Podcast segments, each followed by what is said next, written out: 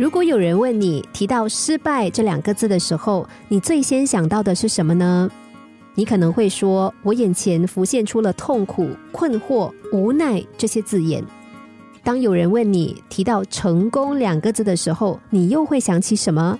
你可能会说，好像有一种快乐的、兴奋的、喜悦的气氛环抱着自己。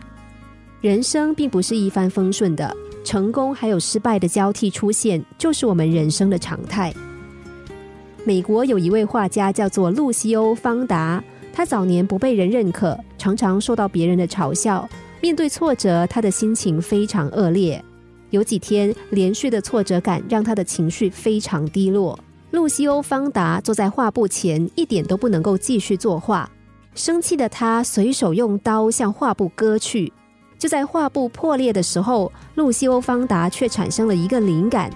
他想把画布割破，看上去也很美，也很有艺术感呐。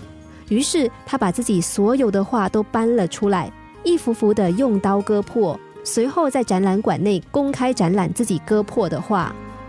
令人意想不到的是，他的画引起了社会的广泛关注，媒体评价他创造了一种新的艺术观。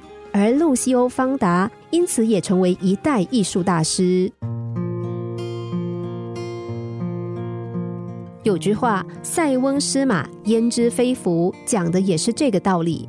万一我们一时失败了，千万不要丧失信心。失败并不意味着失去一切。